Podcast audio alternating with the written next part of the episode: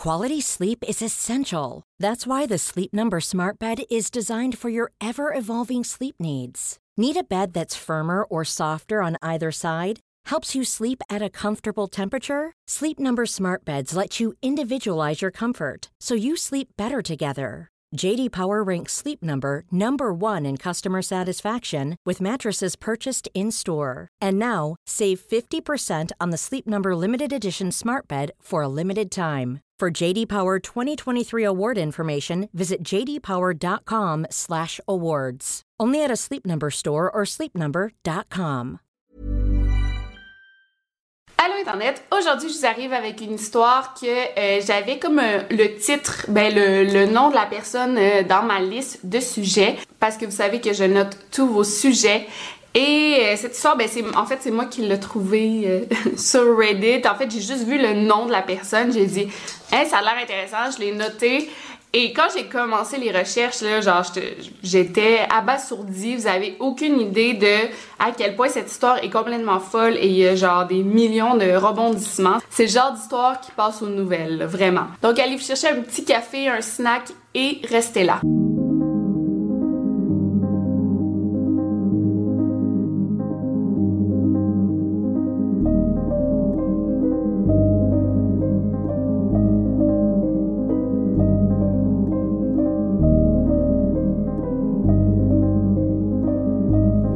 Podcast Over and Out. Alors, nous sommes dans la ville de Chicago, en Illinois.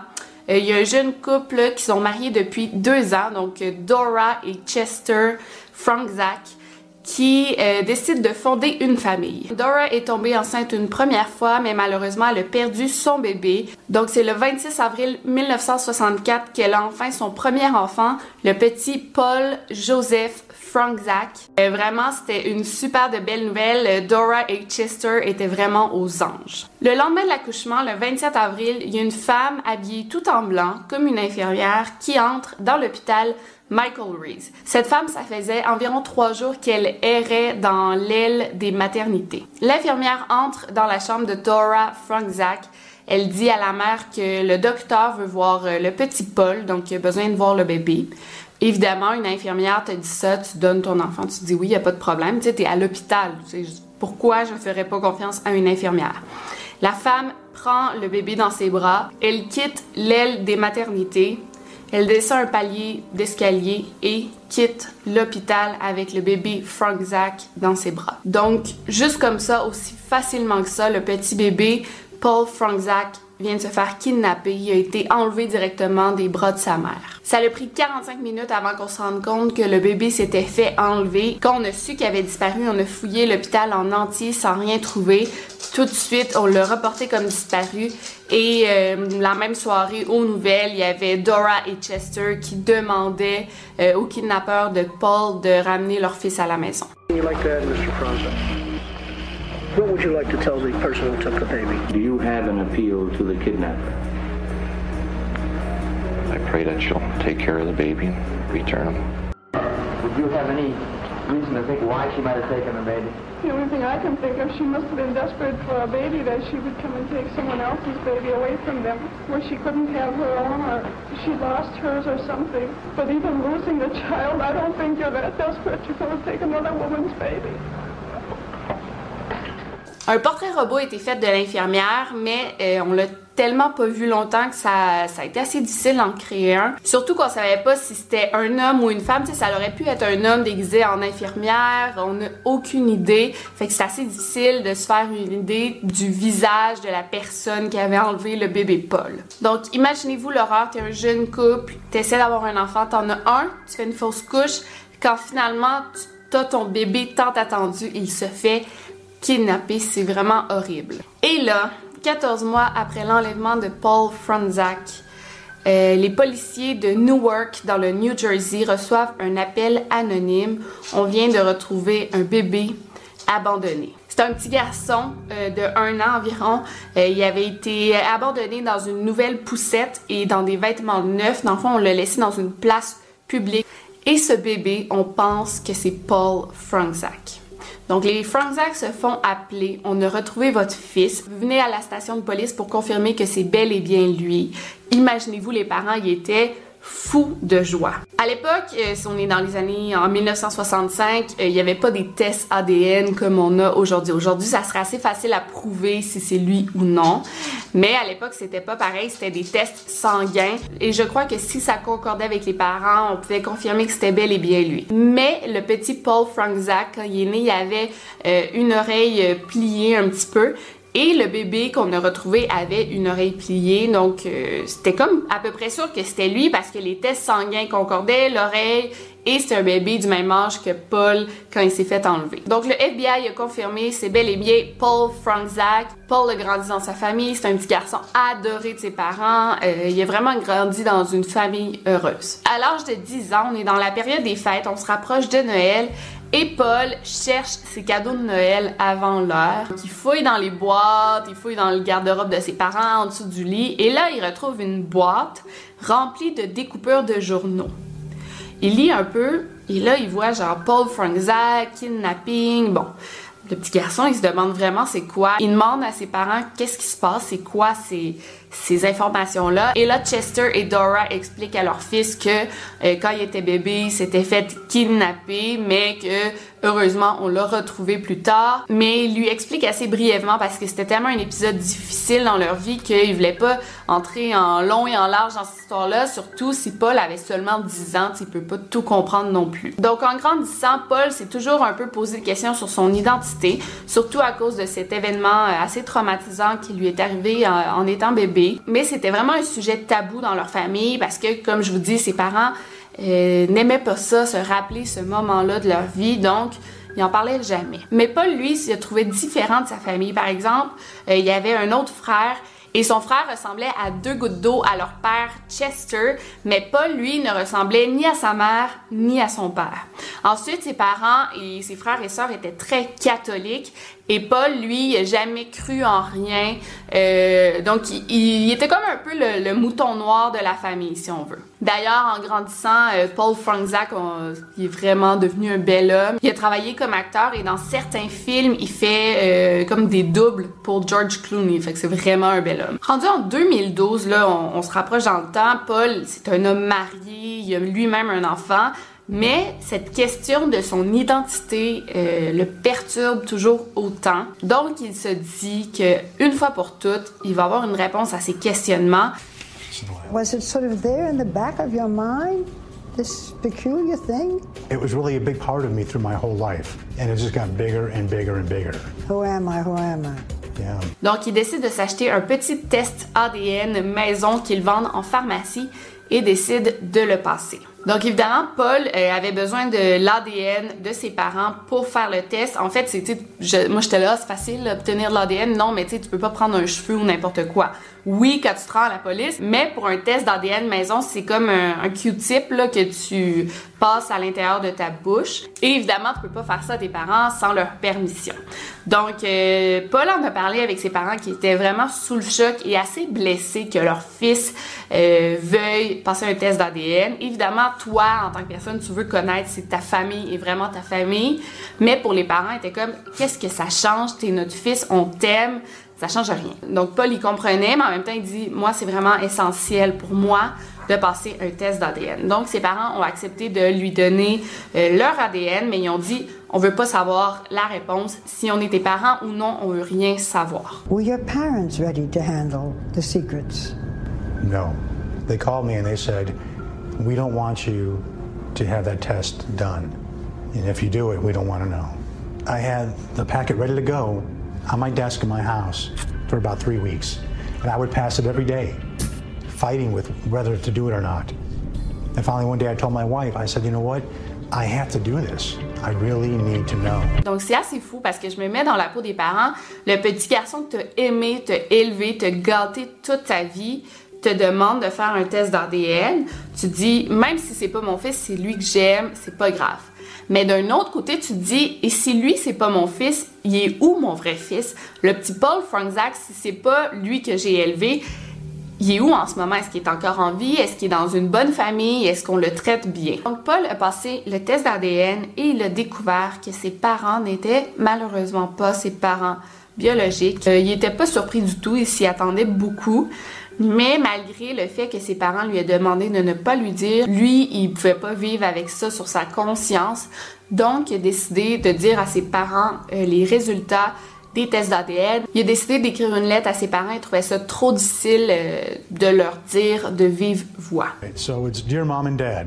First, I am your son and always will be. I love you both and that will be forever. I am not the kidnapped baby that you had stolen from your arms on April 27, 1964. This means that the real Paul Joseph Franzek may still be out there, alive, not knowing who he is. I know this is hard for you, but this is also about me at this point. Donc là, on fait face à deux grosses questions. Qui sont les vrais parents de Paul Franzak, donc de l'homme qu'on connaît? Et finalement, où est le bébé Franzak? Euh, le, vrai Paul Franzak. Je sais pas si vous me comprenez. Donc, on a fait un sketch de quoi aurait l'air Paul Franzak aujourd'hui, mais c'est assez difficile parce qu'on a juste comme la photo d'un bébé naissant, mais grâce aux frères et sœurs de Paul, le faux Paul, ben on est quand même capable de déterminer certains traits euh, qu'il aurait un peu là. C'est difficile parce que des sketchs c'est jamais identique, mais ça nous donne une bonne idée de quoi aurait l'air Paul aujourd'hui. L'histoire a été diffusée Quality sleep is essential. That's why the Sleep Number Smart Bed is designed for your ever evolving sleep needs. Need a bed that's firmer or softer on either side? Helps you sleep at a comfortable temperature? Sleep Number Smart Beds let you individualize your comfort so you sleep better together. JD Power ranks Sleep Number number 1 in customer satisfaction with mattresses purchased in-store. And now, save 50% on the Sleep Number limited edition Smart Bed for a limited time. For JD Power 2023 award information, visit jdpower.com/awards. Only at a Sleep Number store or sleepnumber.com. Partout dans les médias et on espérait vraiment résoudre un mystère de plus de 50 ans. The extraordinary mystery decades in the making. The case of that baby the nation followed and the man who for years thought that baby was him. A mystery that began 49 years ago tomorrow is causing new heartache for one Henderson family. Étrangement, plusieurs personnes ont appelé, plusieurs hommes qui pensaient être Paul Franzak, soit c'était des hommes adoptés ou des hommes qui se sont toujours sentis comme le mouton noir dans leur famille et qui disaient ouais c'est peut-être moi Paul Franzak.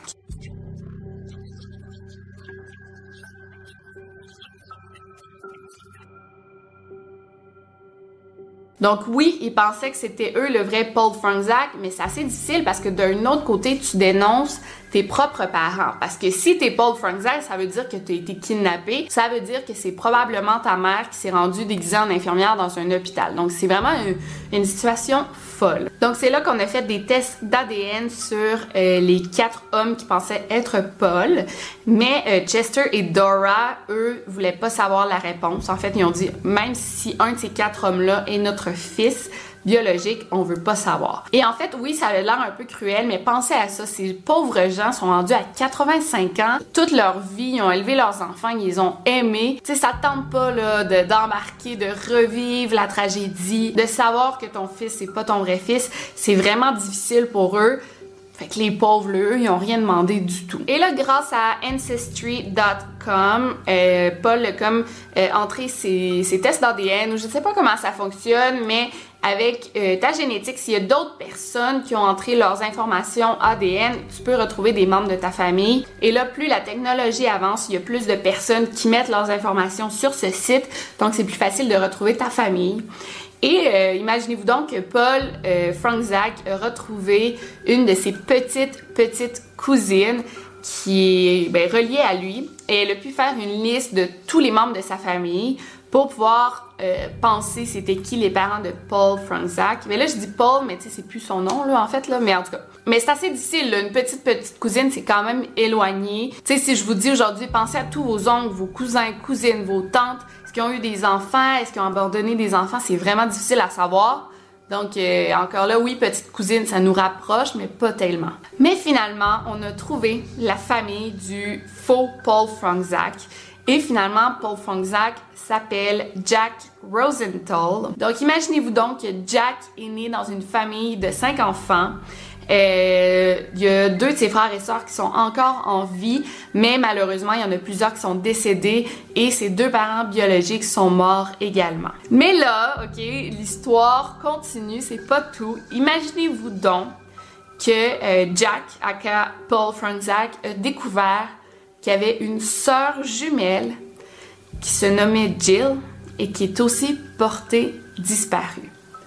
What the fuck? Malheureusement, il n'y a vraiment rien sur euh, Jill. En fait, euh, Paul a vraiment cherché des informations sur elle, mais elle est aussi portée disparue. En fait, il s'appelait Jack and Jill, c'est assez drôle. Euh, mais la petite Jill a aussi été abandonnée par ses parents.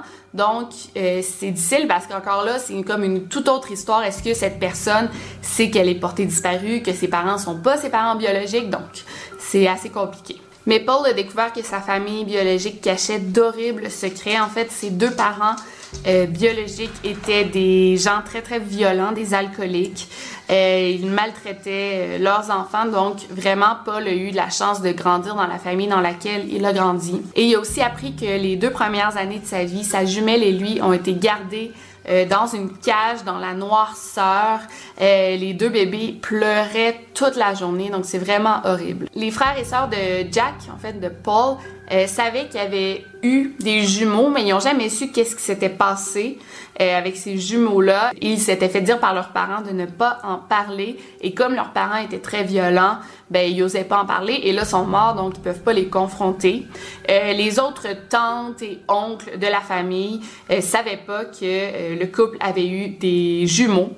Donc, ils ont vraiment gardé ça comme secret. Donc, on est vraiment à deux doigts de, connaître la vérité, mais la famille cache tellement de secrets que c'est difficile euh, de parvenir à savoir qu'est-ce qui est arrivé à Jill. Puis on se demande euh, qu'est-ce qui est arrivé à Jill? Est-ce qu'elle est encore vivante? Peut-être qu'à cause de toute la violence qu'elle a vécue, euh, elle est morte par après. C'est pourquoi ils ont décidé d'abandonner Paul.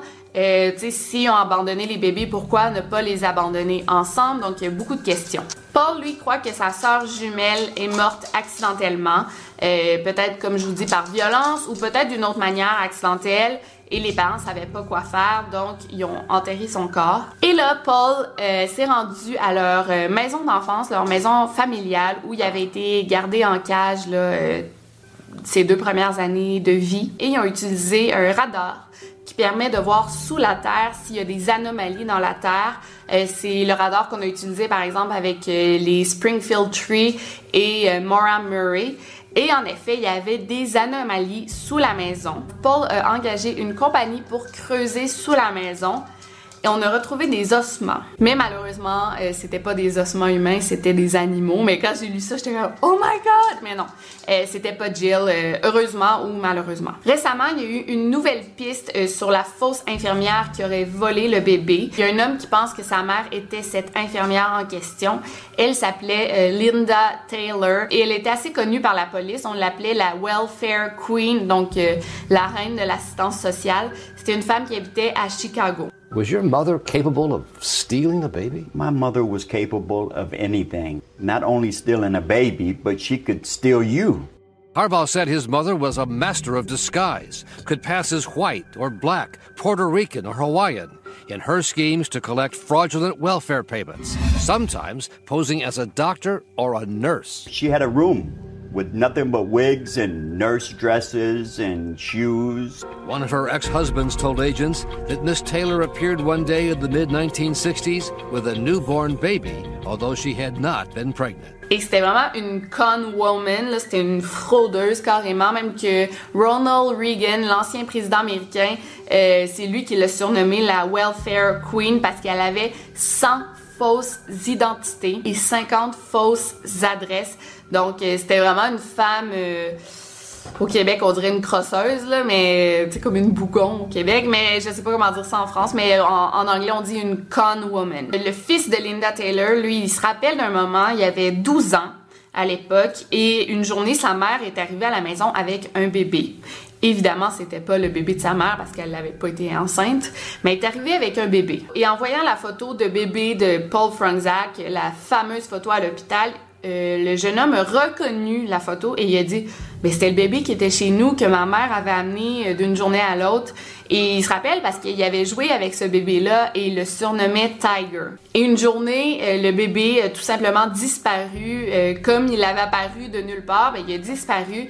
Et le jeune homme a toujours pensé que sa mère, Linda, avait vendu ce bébé pour faire de l'argent. Par contre, à l'époque de l'enlèvement de Paul Franczak, euh, Linda Taylor avait été comme suspect, on l'avait interviewée, mais euh, la femme avait nié toute accusation. Et évidemment, on n'avait pas de preuves contre elle, sauf qu'elle ressemblait au sketch de l'infirmière mais on n'a jamais pu l'arrêter pour ça parce que justement on n'avait aucune preuve seulement que c'était euh, la welfare queen si on veut. Aujourd'hui malheureusement Linda Taylor est morte donc on n'a pas vraiment moyen de savoir si c'est elle qui a enlevé le bébé. le FBI a réouvert l'enquête depuis 2012 donc on attend des développements.